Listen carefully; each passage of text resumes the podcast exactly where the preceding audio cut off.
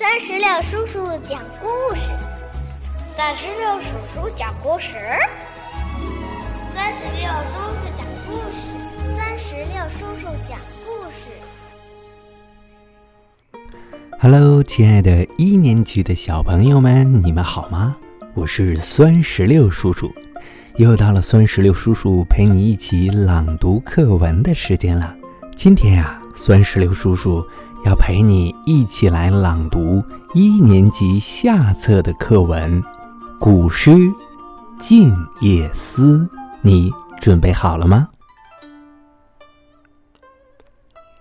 《静夜思》，唐·李白。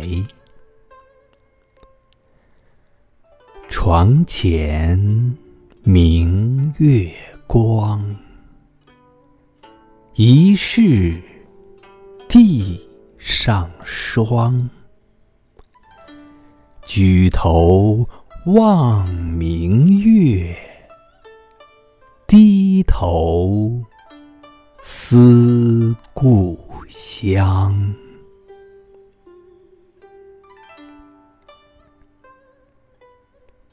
好的，接下来请跟随酸石榴叔叔一句一句的。来朗读吧，《静夜思》唐·李白。床前明月光，疑是地上霜。举头。望明月，低头思故乡。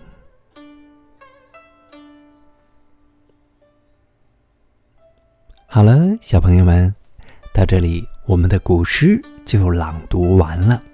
那酸石榴叔叔想问你一下，你知不知道还有没有其他的古诗？